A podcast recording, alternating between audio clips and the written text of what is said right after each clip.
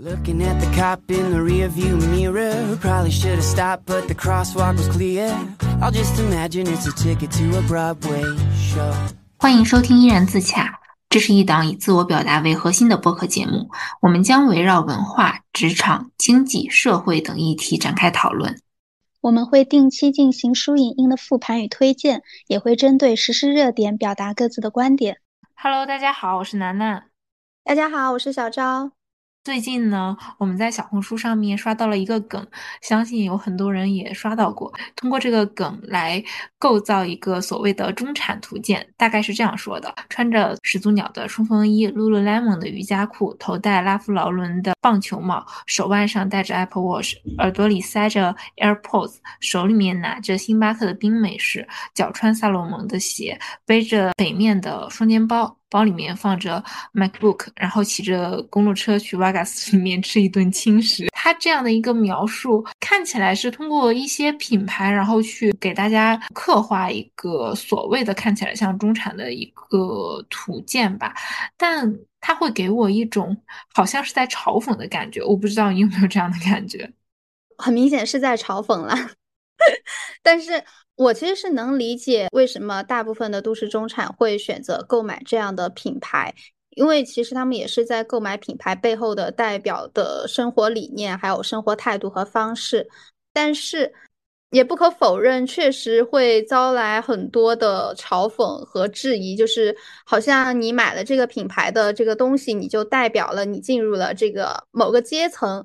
其实大部分的。都市青年他们选择购买这些品牌，都是出于对品牌本身的认可。只是可能因为喜欢的人越来越多，品牌就已经变成某一种生活方式的代表之后，就会吸引越来越多本来是圈外人，比如说像 Lululemon，它主打的是健身运动这个圈圈子里边的，但是因为它火了之后，它代表了健身这种健康的生活方式。所以会有很多原本不健身的人，他们会为了让自己融入这样一个健康生活方式的群体，而去直接购买这个品牌。但其实他们可能跟你不一样，他们根本没有对这个品牌有更多的了解，只是因为这个品牌代表了这样的生活方式，就这样有一种蜂拥而至的感觉，就会让。大众觉得你们的生活方式看起来好像很精致，但其实就是你们一个小圈子在自娱自乐，非常的同质化和模板化。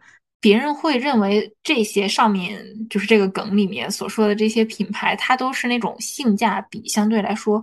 不太高的那些品牌，可能和。一些人的消费观其实是不太符合的，但是这样是就是有一些可能比较喜欢在互联网上面或者在生活里面发表言论的这些人，他们就会发出这种质疑的声音。然后，因为其实质疑的声音是更容易被传播的，所以我们就会接收到了更多质疑的声音，就导致产生一些摩擦，造成一些矛盾。其实之前我们不也讨论过，为什么耐克、阿迪作为运动品牌就是比较火的牌子，它没有没有被。骂为什么 Lululemon 它火了之后就会被这么多人骂？除了耐克、阿迪，它是本身就走的平民路线，它是面向普通消费大众的。而 Lululemon 它的消费群体主要是有一定消费能力的中产阶级，就导致了可能在普通大众眼里偏爱 Lululemon 的人，可能他们会不会有一种优越感，就会觉得瞧不上像耐克、阿迪这样的平民牌子，而要去我花更高的价钱为所谓的中产生活买单。我不否认啊，就是确实有人会这样想，但我觉得。也许就真的是他们的臆想，因为我看的也比较的局限。然后我是认为，部分嘲讽这些品牌的这些人，以他们的能力有一点没有办法消费得起，但是呢，踮踮脚又能够够到这样的一个高度，所以他们就会去。嘲讽这样的一个品牌，但是我觉得他们嘲讽品牌或者是嘲讽使用这些品牌的人，其实是不太好的。他如果是在网络上比较泛泛的去讲的话，最多的是会引起一些网络上面的一些讨论，或者是在某一个帖子下面吵起来了。但是在现实生活当中，使用这些品牌的人去接受到了周围的人关于这些品牌的嘲讽，就连带着对使用这个品牌的人的本身的嘲讽。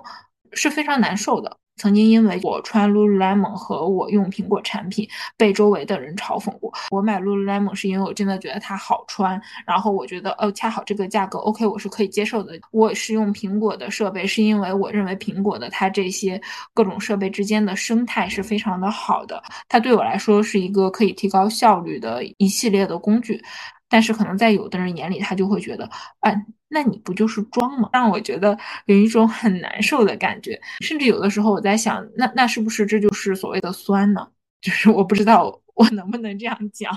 我刚刚听你讲的时候，我思考了一下，可能是因为在使用这些中产品牌的人群当中，它分为了两类。第一类就是像你这样的，就本身是因为喜欢这个品牌，认可品牌背后的生活理念，在这一群体看来，其实这些都是非常常见的，就是日常生活。但是可能还有另一个群体，就是它本身。根本不关心这个品牌，也根本没有很了解这样的生活方式意味着什么。他们只是出于一种跟风的心态，会觉得哦，现在好像这个牌子还挺火的，那我就背这个，或者是觉得我用了这个品牌，我就会有高人一等的优越感，所以他们才会去蜂拥而至的选择这些牌子。而正是第二类群体，可能会因为他们自身的一些优越感，激怒了普通消。费大众这个群体，我觉得大众对于都市中产的这种嘲讽，其实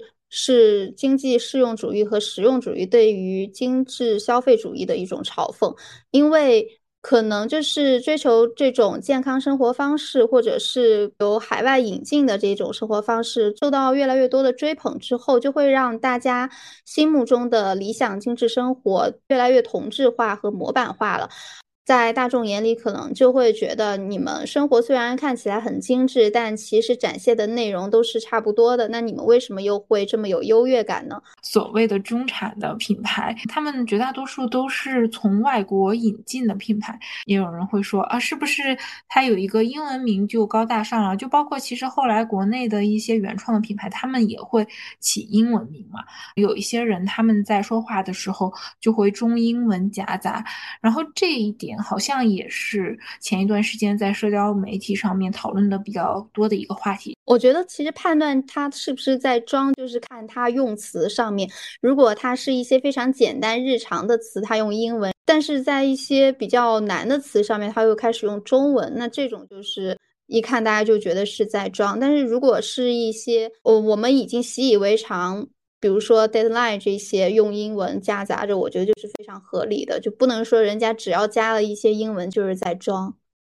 哎，其实最近有一个很火的一个词组，我感觉大家应该也听过，因为它也是一个英文词嘛，就是 city walk。因为 City Walk 它最近火起来，我还挺诧异的。大概在二零二零年到二零二一年，就是我刚刚来上海工作的那段时间，其实我就已经知道这个词了。而且那段时间我一直是在践行 City Walk 的。嗯，当时并不觉得 City Walk 是一件特别洋气的事情，因为它其实不就是什么遛弯儿、压马路嘛？如果是用我们中文来解释的话，应该就是这样。嗯，但是 city walk 的话，它如果真的是要翻译成中文，它应该是叫城市漫步。在我看来，我觉得它是除了遛弯和压马路、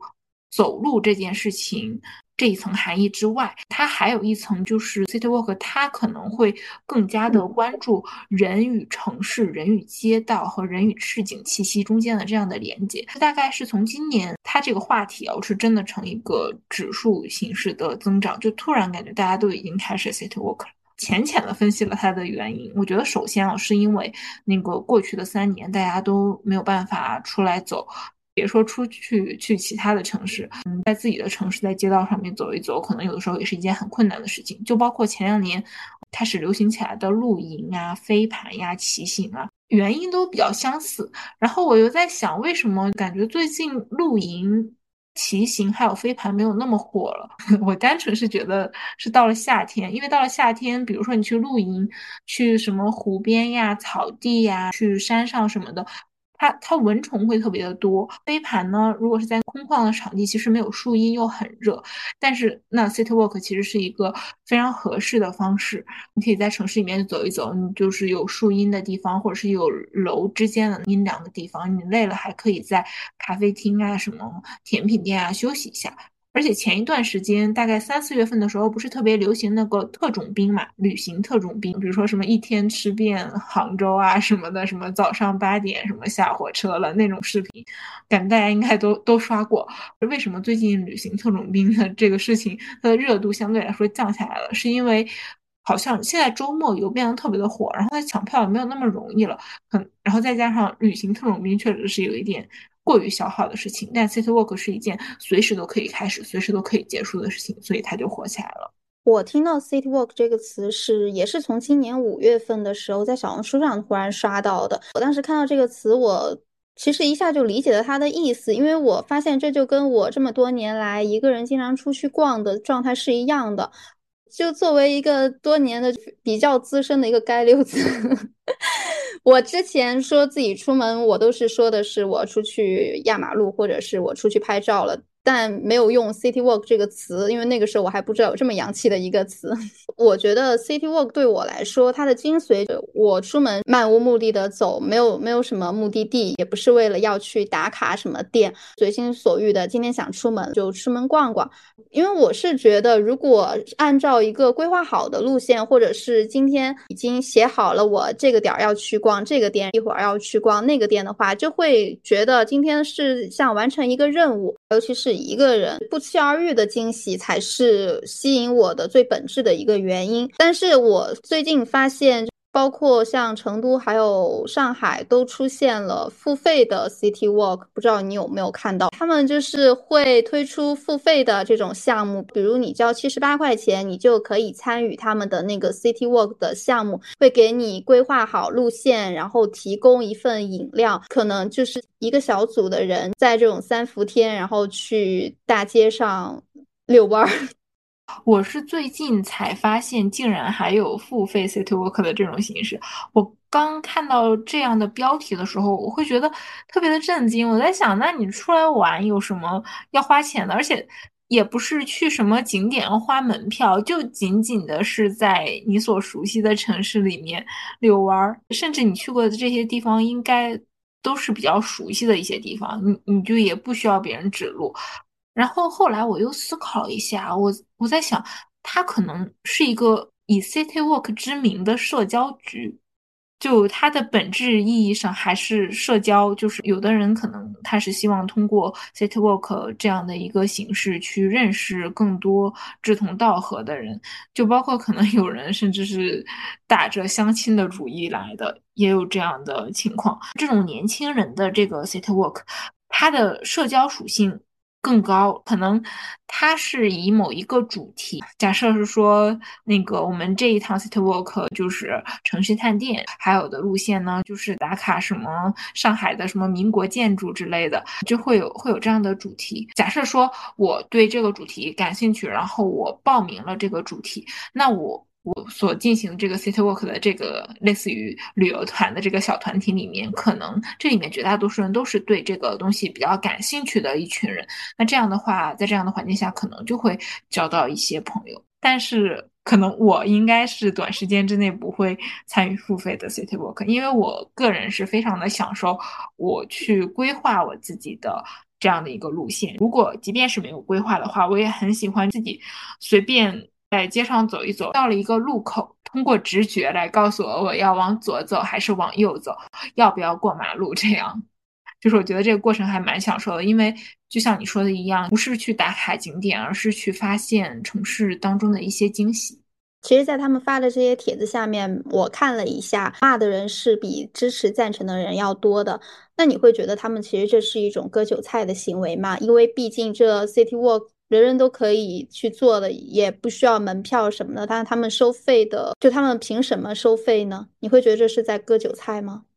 我是觉得是不是在割韭菜，要看消费者的需求是什么。那假设说这是一个社交局，那有的时候那个社交局可能还有一些其他形式的社交局，它也是要收费的。那如果是能够接受社交局是收费的这些人的话，那可能对于他们来说就不是割韭菜，但是对于我来说，他可能就是割韭菜。然后包括现在好像也有一些 city walk 是那种主题的 city walk，他们会邀请一个在这个领域比较资深的一个专家或者是爱好者，他们来作为像那个所谓的导游那样的那个角色，通过他们自己的一些表。达呀，或者带大家去去到一些地方，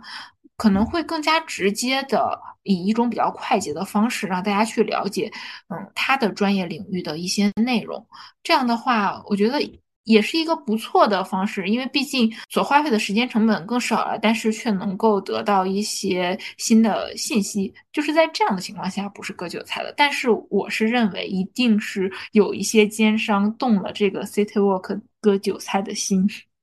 所以，按照你的意思，他们贩卖的第一就是社交交友，第二就是规划好的路线。可能他们确实能够在他们的产品里面有一些不为人知的经典路线，能够。但其实他们他们这种就是和导游没有太大区别吧？我觉得是的，就是城市本地导游，本地向导。那这么一说，好像收费又有一些些的合理了。毕竟导游。收费也也是理所应当的。哎，你这么说，我突然想到，它其实还有点像那个中小学生的那个什么游学，什么主题游学。哦，主题研学什么的，因为有的时候我也会在上海的街道上面，尤其是周末，会看到一些穿着一样衣服的小孩，然后有一个领队带着他们，就是在上海的一些街道上面走，他们最后还会拉一个横幅合影。其实我觉得是差不多的，因为他们去研学，可能他们就是去一个什么名人的故居啊，就会讲一些名人的这样的事情。可能现在年轻人他们所去的 city walk 不一定是什么名人故居，但是也是有一定的主题的，他们是有相似之处的。觉得我应该跟你一样是不太能接受这种的，因为我不太喜欢规划好的路线。我觉得规划好了的话，对我来说就是当这个路线生成之后，它对我的吸引力也就消失了。我已经知道我到底要去哪儿了，没有好奇心了。之前我比如说要一个人出门玩的话，我就是选定一个大概的。范围，然后到那个地方之后，我把那个地方逛完以后，再从那个地方四面发散，然后随便逛逛，看能不能遇到一些有意思的小店。因为我发现有一些不太出名的小店，它不像网红店，是能够在小红书或者微博上搜到的。那我就会想，这种店，第一，他人肯定不太多，我不太喜欢人多的地方；第二，就是我会觉得这可能就是代表了我跟他还挺有缘分的。我我把迷信真的渗透到了生活中的方方面面。当我们规划这一条路线的时候，我们对它是有一定的期待的。我们假设第一个地方要去这儿，第二个地方要去那儿，我们已经大概有一个预期了。但是当这个预期跟我们实际去的时候，它是不符合的时候，我们多多少少都会有期望的。但是如果我们不去做这个预期，我们只是抱着一个比较轻松的心态随便走走，那。只要是发现了有一点点惊喜的地方，我们就会觉得今天很开心。之前有一些让你比较难忘的 city walk 的经历吗？哎，我之前不是基本尤尤其前几年我都是一个人出门逛的嘛。我印象最深的是我在重庆读研的时候，有一次我是打算周末的时候去逛那个山城步道，它其实也算是重庆一个比较有名的景点了。我是下午去的，去的时候那个地方居然在施工，你知道吗？我当时看到那个施工架的时候，我心想完了，来错地方了，要不要转头就走？但后来又看到还是有人在往上面走，我就想着先上去看看吧，然后。然后上去以后，我发现，哎，还挺有意思的，因为它上面都是那种比较古朴，就是看起来就是有一些年代感的那种小店。因为你知道，重庆它也算是一个比较大的都市了，它其实有很多地方是经过了拆迁的。哎，我记得我可能也是去了山城步道，因为你刚刚提到装修的时候，我也我好像也有印象，但是我不记得到底是哪里在装修了，但一定是有一个地方的，而且我印象很深刻的就是。我是傍晚去的，等我从那个山上下来的时候，我的腿上被咬了四十几个包，我这一辈子都忘不了重庆的蚊子。重庆的夏天非常的炎热，然后又是山上，虫子也特特别多。但当时确实，我看到那些小店的时候，是觉得还是这一趟还是值了的。我当时不是带着相机去的嘛，带了个长长镜头。到了一个小店里边的时候，那个店主他以为我是去探店的，可能看我带了装备，还对我特别热情，给我倒了茶，还。还给我煮了一碗酸辣粉，最后没有收我的钱，就态度特别的和蔼，搞得我有点受宠若惊，我都不忍心告诉他我只是街溜子，感觉有一种辜负了别人的热情的感觉。然后当时还是拍了一些照，我感觉就是有一种就是身在大都市，就结果还能够看到那种很平凡、很琐碎的细节的小美好，我觉得还挺治愈的。然后逛完山城步道以后。就这样，就一路走走停停，拍拍照。到了晚上，我就大概走到了洪崖洞那一块儿。那个时候刚好已经快到傍晚了嘛。洪崖洞到了晚上的时候就会亮灯，就很像那个日漫叫啥《千与千寻》。对，就是那种很经典的游游客会打卡拍照的那个地方。我就到了那个桥下，桥下它有一个沙滩，在那儿可以刚好看到对面洪崖洞亮灯之后的场景。当时那个沙滩那儿一个人都没有，我就去那儿想等着那个灯亮起来那一瞬间。过了一会儿，就来了一个旅拍摄影师。我后来跟他聊天，因为两个人都挺无聊，周围就我们两个人。我我还没有玩过无人机嘛，那个时候我就问他，我说你能在这儿飞给我看看吗？然后他他就非常熟练的把装备拿出来准备飞。后来我们发现那那个地方好像是禁飞的。就他就研究了半天，然后他还给我看了他去各个地方给客户拍的视频和照片。但我觉得，就其实后来我回想的时候，会觉得会不会有一点不安全？因为毕竟天都快黑了，有一个女孩子在外边。哦，确实是。现在如果你这样跟我讲的话，我觉得好像是有一点后怕的。觉得如果女孩子一个人出去 city walk 的话，还是得注意一下安全问题。说到安全问题，我去年去巴黎玩的时候也是。本来当时我是约了两三个女生一块儿的嘛，也是在小红书上随随机找的那种旅游搭子。但是我因为不太喜欢每天打卡式的那种旅游方式，因为他们是要去一些很著名的景点，像那个什么凯旋门这些，我又不太喜欢。再加上我又不太能早起，这是最主要的。他们六七点就起床了，那个时候对我来说可能还是半夜。所以我那天白天我一个人去的巴黎的那个马黑区，比较著名的一个文艺街道，文青特别爱逛的地方。他那儿有很多的买手店和文具店。到了那一块儿之后，我甚至都没有看导航，就挨个顺着那条街这样走下去。那个时候我会觉得，我好像不是作为一个游客，而是作为一个探索者，就好像是我。没有那种浮躁的心情，是真的静下心来去体味它这个街区的文化。那天我记得还下着小雨，然后我走到一个文具店门口，我推开门的时候，刚好有一个法国的老太太她出来，然后还冲我微笑了一下。我当时就有一种，因为。在外国确实就是陌生人见面就是都会点头致意一下或者跟你打个招呼这种，我真是觉得还挺治愈的。就是虽然我一个人，然后语言也不通，我也不懂法语，但是，呃，还是会就是在一个人进入这种陌生的地方，遇到陌生的人，还是会收到很多的善意的时候，我就觉得啊，今天这趟对我来说就是治愈到我了。后来我坐地铁准备去吃饭的时候，结果在地铁站附近就差点被流浪汉攻击，你知道吗？街道上其实人还挺多的，但是怎么说呢？我之前就知道巴黎很乱，但是我没有想到会这么乱。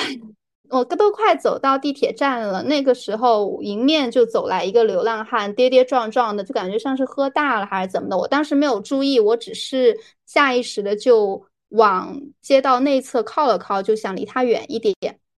但是他当时直接就伸开双手就过来，想想要那种拥抱我那种感觉，我当时整个人都愣了，我就我就下意识我就用用手推开了他，结果我我力气很小，我就这样轻轻一推，意思就是不想让他倒到我身上来，然后他直接就倒地上不起来了。当时路路边的就过路的行人就都停下来围观，然后我当时有点不知所措，我怕他讹我。但我又一想，我一看就这么柔弱的一个小女生，我还能把一个流浪汉欺负了吗？我当时就不知道该怎么办，因为语言又不通，我也没有办法和路人解释。这个时候就过来一个女女生，她人还挺好的，她先是问我能不能用英语交流，因为我不会法语嘛，然后他就说需不需要帮助？我说我不知道怎么了，这流浪汉我碰了一下他就倒了。然后这女生说你不要担心，也不要害怕，我们可以给你作证，看到了是他先来攻击你的。当时其实还是有一点紧张，我说没关系，我就是怕怕他有什么事，没没事的话我就我就走了。然后这女生就说你你真的没事吗？要不我叫一个人陪你去铁站吧，因为这个女生和我不是顺路的方向。这个女生就就搜索，她 目光搜索。了一下过路的人，然后就拉住了一个和我一个方向，也要去，好像也要去地铁站的一个男生。一个长发男非常的帅，他那个女生就拉住那个男生说：“你是不是要去地铁站？”这个女生她就指着我说：“是刚刚她受到了这个流浪汉的攻击，她现在非常的害怕，你能不能送她就跟她一起去地铁站？”然后这个男生就就答应。一路上就我们还就聊了一下，他问我是不是第一次来巴黎啊？为什么一个人？问我害不害怕这些？我当时就就就觉得哇，这是因祸得福吗？虽然好像刚刚受到了惊吓，但是又收获。了陌生的善意，我觉得这就是对我来说也也是挺特别的一个经历。其实我觉得你刚刚讲的是一个 girl helps girl 的故事。是的，因为路过那么多人，但最后是一个女生停下来帮我的。哎，那我倒是没有在 city walk 的时候遇到这么惊险的经历，但是遇到了，嗯，在社交网络上面。或者是电视上面才能看到的人。有一次是我在南京西路上，我记得当时是有一天傍晚，大概嗯四点半到五点之间，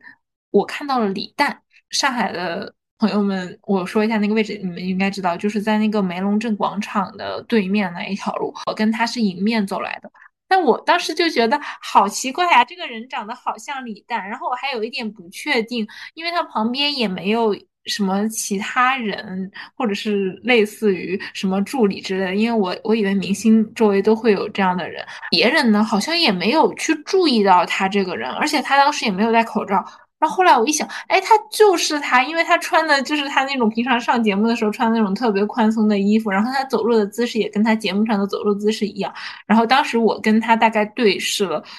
应该有七八秒钟。然后擦肩而过的时候，我觉得他还往后看了一眼，我觉得他可能觉得很神奇。这个人他看了我这么久，为什么？为什么他他到底是认出我来了还是没有？但是因为我当时也很愣，我就觉得，哎呀，好神奇！我竟然在这样的街道上面，然后遇到了李诞，而且我觉得李诞他真的完完全全就是我在节目上面看到他的那个样子，真的好神奇啊！李诞应该在怀疑人生吧，心想我已经过气了吗？怎么现在路人看到我 都已经不来找我要签名了，爱答不理的。真的，我当时真的是盯着他看了很久，然后。因为我觉得我还没有那么社牛，就冲上去问我说：“嗨，李诞，我不可能，我不可能做出这种事情。”我就想，哎，今天还挺有意思的。然后等到擦肩而过之后，我立刻掏出手机，我就跟别人说，就是挨个跟我的朋友说：“哎，刚刚我跟李诞擦肩而过，李诞真的跟电视上长得一模一样。”皮蛋也掏出手机给朋友们发：“朋友们，我已经过气了吗？怎么没有人理我了？” 但是我在小红书上面也刷到了好多人在上海的哪个什么小酒馆门口遇到了李诞，还有他周围的那些脱口秀演员什么的。但是我可以理解，因为这是他们的内部梗嘛，经常会去外面喝什么的。但是我因为我遇到李诞的场景，可能他在 City Walk，我也在 City Walk，我们两个都是自己在 City Walk，也算是同好了。然后我当时还在猜测他是不是这个四五点钟刚醒，然后现在准备走路去哪个酒吧喝酒去了。然后还有一次是晚上，嗯，我在路上遇到了我很喜欢的一位美妆博主，就他就走在我前面，他还当时还在跟别人说话，然后他一边走路一边吃冰淇淋。因为他也不是一个那种特别大的、特别有名的博主，只不过是我比较喜欢他。但是就是远远的，我觉得我我不应该去打扰他的生活。但是我觉得就是在路上遇到他，还真的蛮神奇的一件事情。那天遇到他之后，我还我还挺开心的。但是我也觉得我不打扰他是对的，不然的话，我我会觉得他可能会有一些尴尬，他可能也会觉得他自己被打扰到了这样。说到那个 city walk 嘛，虽然大多数时候我都是一个人在上海的街道上面走来走去啊之类的。但是我最近的几次跟朋友们的聚会，一般都是我们中午的时候就在哪里吃一顿饭，吃完饭之后我们就开始在路上走，也不是那种特别有目的的走。基本上都是在梧桐区走来走去的。嗯，走累了呢，我们就会拿出小红书或者是大众点评，在上面搜一下附近有什么有意思的什么甜品店呀、咖啡店呀，我们就过去点一杯喝的，或者是吃点什么，聊聊天。等到我们吃完了，歇的差不多了，我们再继续走。以前，比如说像我大学的时候，我们和朋友出来玩不是这样的。我记得我大学的时候，一般就是吃饭、逛商场、看电影、去 KTV。但是现在就直接变成了吃饭和 city walk，我也在反思这个原因。就是一方面，我是觉得现在商场真的没什么好逛的，它同质化太严重了，就基本上商场都是那些牌子，就包括商场里面那些餐厅，差不多都是那些连锁餐厅，对我来说没有什么特别大的吸引力。然后像电影的话，可能过去几年电影市场至少是在商业片的这一块，没有让我觉得特别出彩的电影，我就也没有特别的想要去院线看电影这样的一个欲望。然后再加上 KTV 的话，真的是一件很久远的事情了。我应该上一次去 KTV 还是我上大学的时候，毕业了之后我就再也没有去过 KTV 了，就感觉，哎，其实 City Walk 也是一个。还不错的朋友聚会的一个方式，因为它比较轻松、比较自由，而且尤其是女生，可能很多都会比较在意，就是吃多了之后啊，我们要把它消耗掉。尤其是在大家聚会的时候，好像都会选择那种热量比较高的局，比如说什么烤肉啊、火锅呀、甜品啊什么的，大家就想要通过这个走路啊、暴走啊，再把它消耗掉，这样才会心安理得的接着去吃下一顿。哎，你刚刚说到这几点，我觉得还深有深有感受。因为我想了一下，我和我的朋友们前这几次的见面，好像也没有再像前几年那样会去 KTV 了。我真的好几年感觉都没有再去过了。我当时是以为，就是这是不是就人到中年的一个标志啊？已经不再热爱去这种 场所了。我们现在就是吃个饭，然后就找个地方喝杯咖啡，聊聊天，聊完以后就各回各家了。哎，我我看那个小红书上不是还有说，为什么现在大家年轻人聚会会选择 City Walk 而不是去 KTV 这种？是不是也是因为 City Walk 它成本比较低？是不是也是一种消费降级啊？因为你去呃压马路也不需要你掏门票，也不需要你像看电影还需要电影票，不不需要太高的成本。你觉得会有这个原因吗？嗯，我觉得一方面可能是有这样的原因的。当然，这个 City Walk 如果我们是纯走的话，确实是不花钱的。但是我们要是走着走着又去了一个咖啡厅，那不又是要花钱了吗？嗯，还有一个原因，我觉得还是和户外有关系。人还是要在没有天花板的地方，因为不管是商场、电影院还是 KTV，我在里面待时间久了，我都会觉得。有点难受，尤其是 KTV，它那个昏暗的灯光，然后那个巨大的音响的声音，然后再加上可能 KTV 里面，我是能够感受到里面那种很重的烟味和酒味的，它会让我非常的难受。对，KTV 还有酒吧这些地方本身磁场好像就比较混乱。对，然后我我是不会很喜欢那种地方的，再加上商场，尤其是商场的地下，就是有的时候我在逛超市的时候，我会特别的困。我不知道是不是因为缺氧还是什么原因，困。对，就是我，我逛超市逛久了，尤其是地下超市，我会觉得我特别的困。我我从小就有这个问题，就不是很喜欢在那个地方待的时间太久，反而就是在户外没有什么压力的地方，就会觉得更加的放松。而且我觉得跟朋友们出来就是应该放松那种。漫无目的的闲逛，聊聊这个，聊聊那个，聊天的话题也是轻松的，然后走路的这件事情本身也是轻松的，这对我来说才是一个真正的解压的过程。那你如果让我去什么 KTV 扯着嗓子吼一下午，那我觉得我还挺累的。啊，我说到这个，我感觉我都好久没有出门了，就是没有正儿八经的进行一场 City Walk，因为最近实在是太热了，而且成都的天。它不光热，它有时候莫名其妙就开始下暴雨。我又是出门经常忘记带伞的人，所以我就你知道我已经宅在家里边多少天了，天天待在有天花板的地方。你说到下暴雨，因为上海最近不也是隔三差五的就下暴雨嘛？星期五的那一天，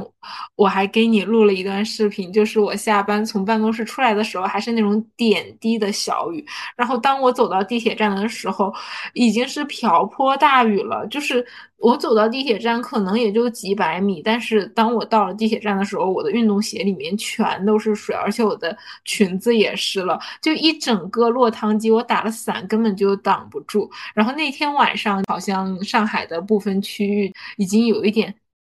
就像被水淹了一样。好像我还看到有人拍的照片，就是说什么商场里漏水，有的地铁站也漏水，什么人行通道漏水，甚至有很多车。它在那个地下隧道里面是有一点被水泡了的，然后大家就还还说到 City Walk 这个梗，就说现在大家可以 City Swim 了，还有说什么我们现在不是 City Walk 了，我们现在要 City Boat，划着小船，哎，真的好有意思啊！就我也刷到，就是说成都这边如果遇到暴雨的话，下班和下河有什么区别？昨天嘛，星期六，我我也进行了一场规模比较大的五个人的搜索，这五个人已经对我来说是大规模的搜索了。在外面走的时候，也是突然的就就下雨了，然后我们就躲在地铁站里面。我就觉得跟朋友们，即便是在地铁站里面聊天看雨，我都觉得非常有意思。这是这也是我们今天的 City Walk。里面的一个小插曲。如果我有一个已经计划的特别好的一个计划，但是如果是因为这场雨，我没有办法很快的把这个计划推进下去的话，我会比较焦虑。但是因为我和我的朋友们这次出来其实是没有一个特别明确的路线的，嗯，反而这场雨在我们看来。哎，还挺有意思的这种感觉。如果真的是就是说，哎呀，我们现在要很着急的去下一个地点的话，这场雨就是有点耽误掉我们的行程了，我们可能就会有一点点的着急。哎，我想象了一下你描述的那个场景，其实还挺有青春的感觉的，就好朋友们躲在地铁站里边躲雨，让我想到那个周杰伦那个不能说的秘密里边。那个和和你一起什么躲过的屋檐还是雨天，和你们一起躲过雨的地铁站，听起来甚至还有些浪漫。哎，我觉得其实上海和成都都还是一个蛮适合 city walk 的一个地方，包括在小红书上面的一些词条，好像上海和成都的出现频率都挺高的，但是好像大多数都是在推荐一些网红的街道呀、咖啡店呀，就包括上海现在。比较网红的就是武康路和安福路，当然我现在有点不太想去那些地方了，因为人太多了，它会有一点让我没有那种 city walk 的体验感。但是我确实很喜欢 city walk 的这个方式，我觉得它是以 city walk 这样的名号，但是它能够让我更加近距离的去接触市井生活。就是那种没有目的的城市漫游，然后发现以前我在这个城市没有发现的一面。就上周某一天下班的时候，因为下班比较早，也没有什么事情，刚好没有下雨，我就想着我要不然就是随便去走一走，我就扫了一辆共享单车啊，当然这是 City Bike。我先我先骑到了那个白敬亭开的 Goodbye 的那个门店，因为之前。我一直想去，但是好像听说周末人特别多，要排队。我就想着今天是工作日的晚上，而且下班蛮早的，应该没有什么人。果然过去也没有排队，然后我就进去绕了一圈，还买了一个那个白敬亭那个小挂件，还蛮可爱的，我就给它挂在我的包包上了。然后我就很快就走出来了嘛，因为它那个店也还蛮小的。我就没有看导航，因为那一片我也还挺熟悉的，大致每一条路它是什么样的方位都知道。然后我就就在路上走，我在路上走，我看到有小狗在打架，就是两个人牵着那个自己的小狗，然后两只小狗在打架。就平常如果看到我赶时间的话，我看这些事情我会觉得很烦，但是那一天我就觉得小狗打架也挺有意思的。然后我在路上还看到有人遛的不是狗。我我不知道那是什么动物，因为路过的每一个人都会看一眼它的那个动物，它长得很像土拨鼠，我也不知道我应该怎么去形容那个动物，就是 它很小，然后然后它的主人还是拿着一个像绳一样的东西在路上遛它，我就觉得，哎，这个好像也挺好玩的。甚至是我路过了一片水泥地，但是那个水泥地它可能是在刚刚那个铺平的时候被小狗脚踩过，所以当它干的时候，上面有特别特别多的小狗的脚印。我路过的时候还拍了一张照片，我已经发到微博上面了。我就觉得这样的微小的细节对我来说也是特别可爱的，就包括我在城市之间穿梭的时候，我有的时候会听。一些上海本地的阿姨叔叔他们讲话，虽然我不太能够听得懂上海话，但是当我偶尔听得懂他们讲的一句话的时候，我也会觉得这是一种特别奇妙的感觉。在那个梧桐区这边，所谓的 City Walk，我会有一种游客感，它还是会给我一种新鲜感的。虽然我现在到上海已经三年多了，但是当我每一次走在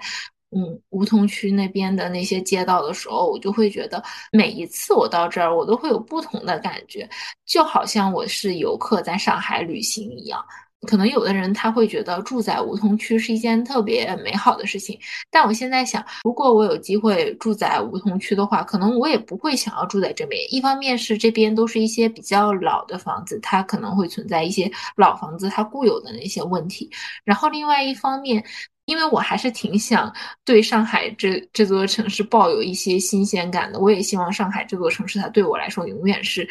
有一点点具有神秘感的那样的城市，嗯，所以我还是更希望有一点这种以游客的心态反复的去梧桐区这边去遛弯。这样来说，对我是一种新奇的体验。有一天啊，我和蒙哥我们俩开车，就是路过了不是梧桐区的一片街道，但是它两边的树种的还是梧桐树。然后我就觉得这个梧桐树，它不种在梧桐区，跟种在梧桐区的感觉就完全的不一样。我走在同样都是梧桐树的树荫下，但是在梧桐区的那个感觉，那种很新奇的感觉。但是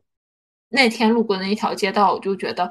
嗯，好像还有一点点的普通，就不知道为什么会有这样的感觉。可能是因为我对那一条街道太熟悉了，但是梧桐区它对我来说就是有新鲜感的，所以这种新鲜感也是促使我特别喜欢 City Walk 的一个原因。哎，你我听你刚刚说，我我不了解梧桐区，但是我听到“梧桐”两个字，我想到。其实成都这边梧桐树特别多，就是街道两边会栽会种有很多那种嗯很茂密的梧桐树。我想到我去年不是夏天在那个巴塞罗那的时候，我也是一个人在逛嘛。当然，顺带当时是在找吃饭的地方，然后一边看城市的建设以及风景这些，我就发现巴塞罗那的它的那个街道也有很多梧桐树。我当时有一瞬间拐进一个巷子，我好像仿佛回到了成都的感觉，甚至甚至我就是发现我当时右手边正有一家成都冒菜，那一瞬间就感觉哇，我是不是忽然回国了？就那种亲亲切的感觉，我觉得就是还挺开心的。然后我想到你刚刚说，就是出去一个人 city walk 的时候看到的一些比较美好的画面，就我就想到之前我出去的时候，如果会看到天上的白云会有不同的形状，或者是遇到彩虹，或者是遇到夕阳落日这些，我就会觉得哇，生活其实还是很美好的。我记得有一次在。在成都的街道上，那天是刚下完雨，地上还有积水，它的倒影刚好是蓝天和旁边的一个应该是电瓶车还是摩托车，它的一个倒影在那儿。我当时就拍下那个瞬间，就觉得，哎，忽然就觉得本来是一个很平凡的场景，但是就因为当时的心境，再加上那样一个氛围，我就会觉得，就是本来只是简单的走走，但是好像收获了很收获了一些很了不得的东西。对，就是因为我们对这一次的 City Walk 没有抱有特别多的期待，所以我们捕捉到了一些让我们觉得美好的事情的时候，我们就会觉得特别的开心。你刚刚不是说你在巴塞罗那某一瞬间会觉得你回到了成都吗？其实我在上海这几年的 City Walk 的时候，我常常觉得有某一个瞬间我是回到哈尔滨的。嗯，我觉得上海它和哈尔滨是有一点像的，就包括有一些城市的格局上，上海它是南京东路往前走就是外滩，然后外滩它它对面就是黄浦江，它真的就很像我们哈尔滨的中央大街，因为中央大街走到头就是松花江。我每一次在南京东路往外滩那条路走的时候，我就真的觉得就好像是我回到了哈尔滨，在中央大街上走，走着走着，马上就要到江边了，然后我就可以看到江鸥了。我是很明确的知道，我现在是在上海，我不是在我的家乡，但是因为这里和我的家乡是有一些相似的感觉的，然后就会让我 有一种。还挺复杂的，就是一边是会想念我的家乡，然后另外一方面又是因为我真的很喜欢上海这个城市，我又会觉得有一种欣慰感，就是莫名其妙的欣慰感，不知道你 能不能理解？就是在本来比较陌生的地方找到了相似的影子，会觉得很安心，是吗？嗯，对，什么晚晚泪清吗？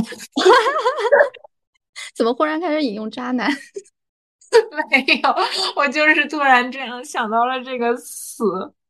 我最近还在小红书上面刷到了一个梗，就是别人说，现在大家在 city city walk，我们这种没有时间 city walk 的人，是因为我们都在 city walk work 工作的 work。哎，这个就和我们最近特别火的另外的一个词其实有一点关系，就是那个 gap day。啊，应该也有刷到，Gap Day 最近也还蛮火的。因为你之前在英国，你应该也知道有个 Gap Year，就是西方的一些国家，应该是以青年人为主吧。他们在开启一段新的人生的篇章之前，会跳出既定的一个轨道，也不去给自己一个特别明确的目标，自己去尝试一些新的事情，通过这些事情去寻找生活中的一些其他的可能性。可能是通过这样的一年的 gap year，甚至是两年的这样的 gap year，他们找到了自己未来想要努力的一个方向，或者是找到了自己嗯想要为之奋斗一生的这样的目标。我觉得其实对于年轻人来说，这样的一个一段时间是一个特别好的，就是去发现自己和自己对话的一个过程。但其实，在我们东亚文化里面，gap year 是一个。特别难的事情，就是好像之前吧，也有一个还蛮嘲讽，就是又嘲讽又心酸的一句话，是说东亚人是没有 gap year 的。所谓的 gap year，可能就是考研二战、找不到工作以及休产假。就好像在我们的这个语境当中，努力才是一种常态，是不允许我们中间停下来的。因为说一个比较现实的事情，就是。假设我现在研究生毕业，我想要 gap 一年，然后我再去找工作的话，那我在等我再去面试的时候，那别人就会去质疑我中间这一年我干什么了。就虽然现在好像是说对应届生的身份有一个两三年的保护政策，就是即便你在一年之内没有就业，你第二年去就业，你还是一个应届生的身份。但是可能大多数的。嗯，企业在招聘的时候，他还是会去看你中间的这一段空白的经历。虽然我说哦，我去 gap 了，我去寻找一些我的人生的意义，但是可能作为一个企业的 HR 或者是一个过来招聘的人，他们是 觉得这个东西是很不可信的。然后再再比如说，假设我现在工作觉得到了一个瓶颈期，我不知道该做什么，比较迷茫，我想要 gap year 一年的话，那对我来说就是要辞职。那我现在辞职了，我过了一年，我再要想去进入职场的时候，其实是很难找到一个性价比和现在持平的一个工作的。在现在的这个就业环境比较难的情况下，就是难上加难了。哦，我中国的年轻人其实非常悲哀的一点是，我们在每次做人生的重大选择的时候，没有给我们足够的时间去思考、去体验。就比如说，从高考填志愿的时候，呃，十几岁的小孩刚高考完，就还没有对自己未来的人生有一个没有一个清晰的认知，甚至没有一个大概的框架的时候，就必须要去填报自己未来四年要从事的一个专业和学校。而且在他们毕业之后，也没有给他们足够思考自己未来工作职业生涯的一个方向的时候，就要让他们马上投入一个新的工作。其实这些选择都是对自己人生非常重大的一个人生转折点，但是社会没有给他们这个思考的时间，好像上赶着就非常匆忙的就要让他们马上做出决定，但是。这么匆忙做出的决定，谁又能够保证他这个决定做出的就是正确的？年轻人内心真正想想想要的呢？就真的就是很悲哀，好像在东亚国家 gap year 就是不被允许的。你刚刚说到报志愿，因为这个我也是感同身受吧。尤其是我们当我们高考的时候，应该都已经是平行志愿了，因为平行志愿当时实行的时候。可能我的老师们都会跟大家说，就是你要选择那个服从调剂，不然的话你滑档可能就要就要滑到二本啊什么的了，然后这样就会很得不偿失。所以当时我报志愿的策略就是去选择那个当下的一些比较热门或者是看似。好就业的这样的专业去选的，就确实是我学了一个世俗意义上大家觉得特别好就业的一个专业，而且可能当时我的这个专业在当时的就业环境下也是一个相对来说比较好找工作的专业。但是我真的不觉得我现在所从事的事情是我真正喜欢的事情，嗯，甚至可能在我 把这份工作已经敲定下来，我签了那个三方协议之后。我甚至都觉得有一点迷茫，嗯，我这一辈子就这样了吗？就我我以后就要从事这个方向吗？就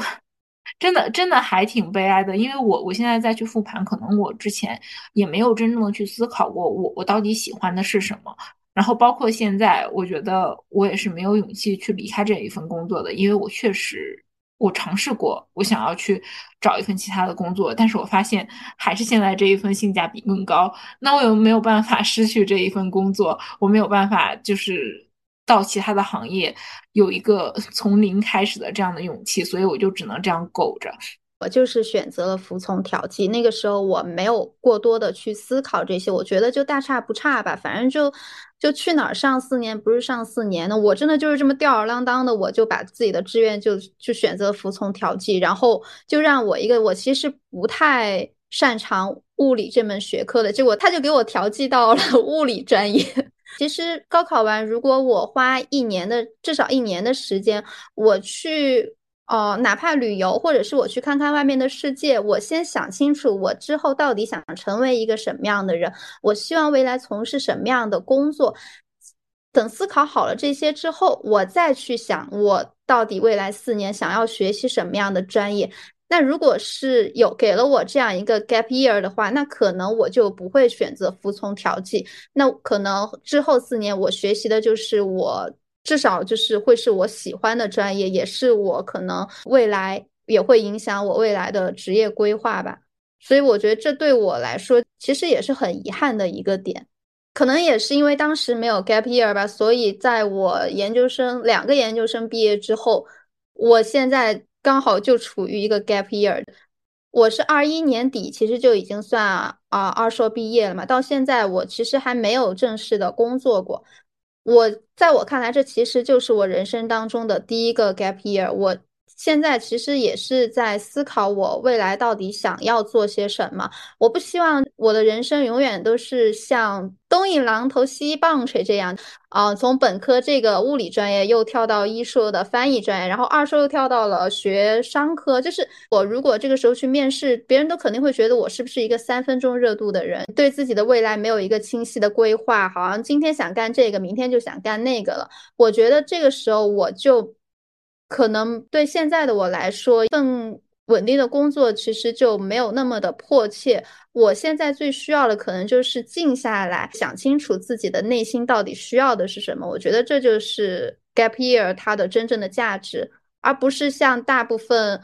HR 或者是社会觉得的，你们 gap year 是不是就是你们你们累了，你们就想休息，你们就想玩，你们就想荒废时间？但其实真的不是这样的，就是。不是只有一直在岗位上，呃，不停的劳作才是在对自己人生负责。我觉得想清楚自己需要什么，想要什么，才是对自己真正的负责。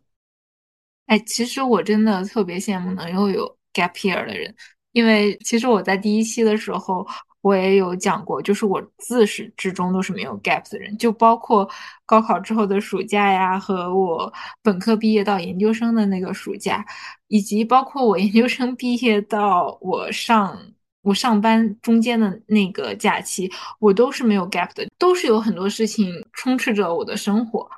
然后其实就回看我的整个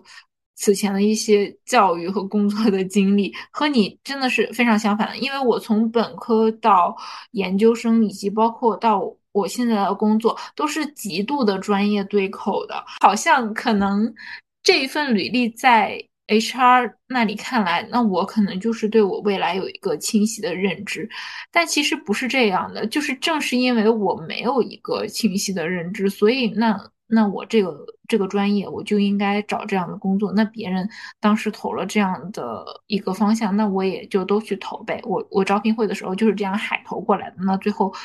对比一下，我想要去哪一家公司，我最后又去了哪一家公司。但是当真正工作之后，我就觉得，那我其实也不是很喜欢这份工作。我我有，因为我必须要有一份工作，所以我才这样做下去。我我后面就是工作到两年的时候，我也有在想。我真的是需要这一份工作吗？这份工作它到底能够给我带来什么？就是这份工作它真的占据了我非常非常多的时间，包括我自己本应该休息的时间，它也被占据了。然后我也失去了我一部分的生活。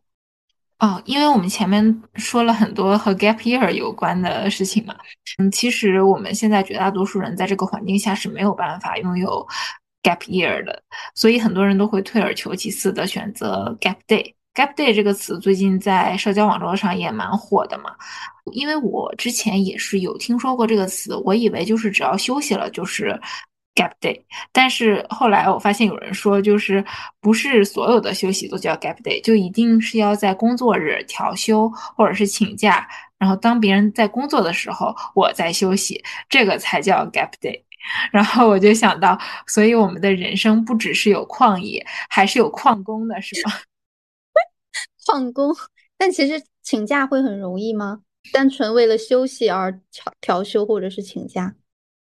其实我不知道别人是什么样的，对我来说是一件非常困难的事情，因为请假是要说理由的。可能是我还有一些请假羞耻，就是我觉得请假对我来说是有一点负罪感的。虽然这这本来就是我的假，我就是我请了，要么就是我调休，我加班了，有一些时长是可以。嗯，就是用来调休的，或者是，就算我真的是有事情请假，他扣我工资就好了，但是我还是会有请假羞耻。为什么？我我以为就，是你如果休的是年假或者是调休的话，那不本来就是你休息的时间嘛？有有什么好不好意思的呢？嗯，我觉得可能还是因为就是跟。每个领导的风格有关系吧？可能是我刚入职场的时候受到了一些请假上面的一些一些为难。就我记得去年刚解封的时候，我的眼睛特别痛，然后就当时上班的时候已经痛的不行了。当时我不知道我是结膜炎。我我眼睛从来没有那样的感觉，就跟当时的那个组长，就是我讨厌的那个组长，我就跟他说，我我现在要赶快去我们公司附近的那个医院看一下我的眼睛，因为我眼睛马上要睁不开。他说，我看你眼睛也没什么问题。那那我能怎么说？那我又不是心脏特别痛，脸上发白，但是我的眼睛就已经很痛很痛，我要睁不开了，已经是那种抓心挠肝的痛了。然后他说，我觉得你没什么问题。就包括我去年下半年的时候，因为压力太大，生理期出现了问题，然后我想要去看医生，然后他问我你为什么要请病假看医生？你是什么病？我就说哦，我觉得我内分泌失调。这个这个理由我觉得已经够确切的了。然后你猜他跟我说什么？他说你怎么知道你内分泌失调？啊，他怎么问得出口啊？啊，然后那那怎么办？那我就直接跟他说呗。我就在办公室里面超级大声的说：“我说哦，因为我生理期不正常啊，就是应该整个办公室所有人都听见了。”然后他就没敢说下一句。然后我就我就请了病假。就是我在请假上面遇到的阻碍不仅仅是。这一两次吧，只不过这两次是因为我真的是难受生病，我必须要去看医生，我不得不请假，然后还会遇到这样的阻碍，就会让我对请假天然的会有一点点的 畏惧感，就包括像调休啊、病假呀、什么年假之类的，本来就是我们自己应该有的假期，在我面对这些 我自己的权益的时候，我还是会很纠结，很纠结，就包括。对我来说，gap day 都是一件很难的事情呢。听着好心酸呀！哎，我想到你刚刚说请病假他都不同意。那如果你告诉他，你说如果你不批我这个病假，我如果病倒了，我这个算工伤吧，他会同意吗？那那我倒不知道，但是因为工伤，说白了，工伤这个是相当于是公司承担的，不是他这个人 承担的呀。那不也是他不批你病假，不让你去看病，才导致病情加重的吗？反正就是种种事情吧，就导致我的我对请假这件事情都是有所忌惮的。Gap day 对我来说也是非常难。然后我就在想，哦，这个这个 Gap day 其实可能是在我们说出了我们众多打工人的一个心声。就 Gap day，它它其实在我看来，它不是摆烂。他也不是躺平，他就是真的真的，我们需要休息了。因为我感觉我们这些打工人，他就像是一个已经拉上箭的那个弦，就是他确实是属属于一种蓄势待发的一个状态。可能就是我再拉紧一点，然后这个箭，它它可能会射得更加的远，但是也存在着一种可能，就这个弦它再拉紧一点，它就会崩了。就可能很多很多人他现在都是处于这种已经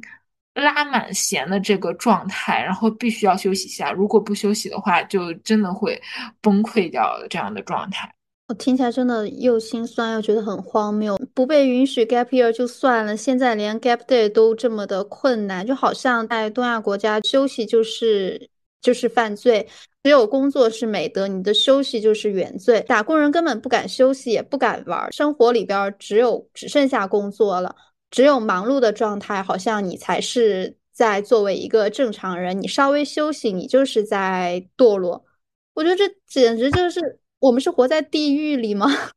小的时候还有人。在跟我们说，就是我们学习啊要劳逸结合，但结果工作了之后，我们就只有劳劳劳劳劳劳劳，然后就像蹲大牢一样。对我，我其实思考一下，为什么我们现在这么的不敢休息？除了刚刚你说的原因，一旦我们休息下来，再想，比如说我们为了休息去请假，那等休息完了，可能回来上班的时候，第一会被领导责骂穿小鞋，第二，我们可能会落下一些工作的进度。我觉得可能中国人骨子里边就信奉就是落后就要挨打，一旦开始休息，你就比别人就慢了一拍。就像你之前不是说过，你哎是本科毕业之后还是什么之后，你就本科毕业之后哦，你暑假都没有休息，你就马上又去实验室了，是吗？我当时听到就觉得天呐，暑假不是你人生当中相当于是最后一个暑。最后一个假期了嘛，你都没有拿它来好好的放松一下、休息一下，而是马不停蹄的就又开始继续的追赶。那到底你这一生当中什么时候才是真正的休息吗？就是难道真的要到最后 油尽灯枯那一刻才才有资格去休息吗？那我们这活着不就是在就像西西弗斯一样，不停的在赎罪？哎，不是有那句话吗？嗯，高中的时候会说你上了大学就好了，然后后来告诉你工作了就好了，结婚了就好了，生了孩子就好了，退休了就好了，死了就好了，死了就好了。对呀，就就真的真的是很累。然后我就觉得这个 gap day，它看似是一种特别。松弛的一件事情，但它内核是紧张，就是它是一种紧张的松弛感，就是这个松弛感觉都是偷来的，偷得浮生半日闲，就完全的是偷的，就不是我真正拥有的松弛感。因为当我结束了这一天休息之后，我又要去面对明天的工作了，甚至我在休息的时候，我都能够预想到明天我要面对的那一团乱麻。然后就导致我的休息也不会休息的很好，这就有一点像有一些人在星期天的时候会有周日综合症，就包括我。我们现在是星期天在录制，等一会儿录制完我就要睡觉了，我现在就已经开始焦虑的有周日综合症了。我是觉得 gap day 的休息，它其实本质上只是为了第二天以更好的状态去工作，而不是真的为了放松自己的身心这样单纯的休息，所以它。它其实这种根本不叫松弛感，因为它本质上还是为了工作而服务的，只是它是打着一个休息的幌子。就是我在听到 gap day 的时候，我没有觉得它有什么松弛的感觉，我反而觉得天呐，这是被压榨的有多惨，才能够苦中作乐的拿拿一个 gap day 来作为一个，就听着就是就觉得只剩下心酸了。那你听说过什么 gap night、gap hour、gap minute？这是不是有点太荒谬了？哎，现在有人就是上班的时候去厕所还叫这个就是我的 gap minute，我要 toilet work。我我想起来之前我在呃小红书上看到一个帖子，他描述的人生状态，我还挺让我羡慕的。他呃毕业之后工作了两三年，又休息了两三年去游山玩水，然后休息完觉得自己恢复的差不多了，然后又开始回来继续上班，然后又工作两三年。就是我觉得这种有张有弛的这种状态，我觉得还挺好的。但是啊，当然了，他的 IP 地址是在国外。我觉得绝大多数的东亚。东亚孩子都是没有办法实现这样的一个 人生的，虽然我也觉得很向往。有的时候甚至在想，哎，我到底能不能提前退休啊？我提前退休了，退休金会怎么发给我呀？我我经常会考虑这样的事情。过了一会儿，我就会觉得我这些都是不现实的。我到时候肯定要六十岁才能退休了，然后以后到底我还能不能领到退休金呀？我就会觉得我真的很累。难道退休了就真的好了吗？退休了，我要是拿不到退休金怎么办呀？我我这边听着已经感觉有一些焦虑了。对，我们不要给大家灌输焦虑，但是好像这一期就是有一点焦虑的。哎，其实说到焦虑，我想到前阵子大家不是一直在聊松弛感吗？嗯，我我是觉得现在网络上的营造的这种松弛感，其实并没有让我觉得是一种真正的松弛，因为我不知道，我感觉。给我的感受就是，好像是大家非常努力的要去营造一种这种松弛的氛围，但其实我能感受到背后，其实大家还是在很努力的。我就觉得非常的讽刺，为什么连松弛感大家都要靠努力去营造了？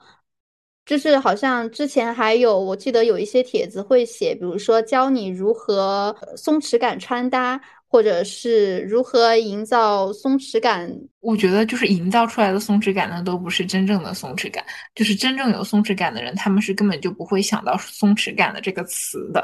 我是觉得很多人嘴上说着是要躺平，但其实背地里能够感觉到他根本没有真的想要摆烂。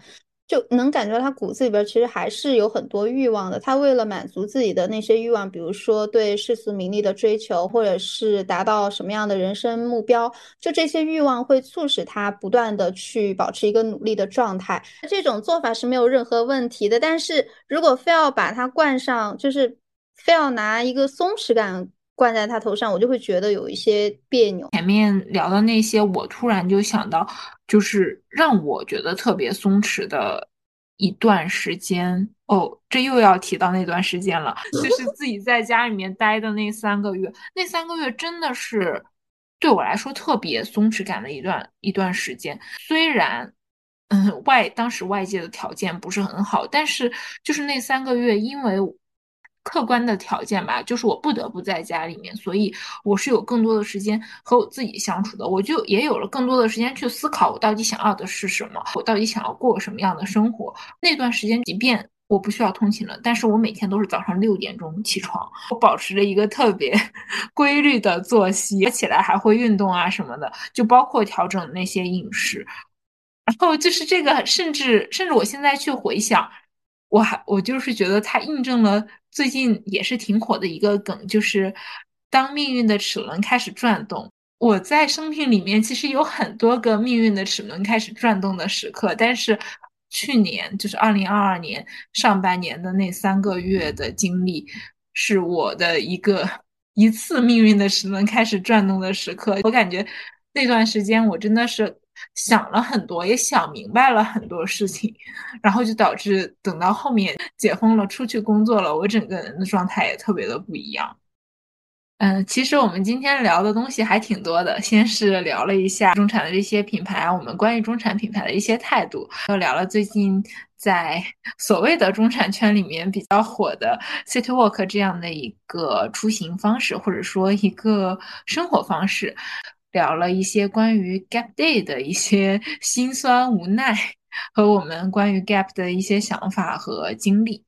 这一期差不多就到这里了。然后，如果大家想要跟我们有更多的交流的话，也欢迎加入我们的听友群，我会把。听友群的二维码放在 show notes 里面，我也会整理一些关于上海 City Walk 的一些路线，就是我比较喜欢的一些路线，会放在我们的 show notes 里面。欢迎大家进入听友群，或者是在评论区里面和我们多多交流。也希望大家可以分享自己的一些 City Walk 的路线，然后放在评论区，包括大家的一些 Gap Day 或者是 Gap Year 的一些经历。希望大家把 Gap Year 的经历发上来，让我羡慕一下。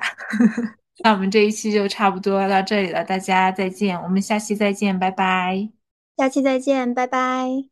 以上就是本期播客的全部内容啦。你可以在小宇宙、苹果播客、喜马拉雅、荔枝、网易云音乐、Spotify 等平台找到我们。下期再见，希望你也可以拥有美好的一天哦。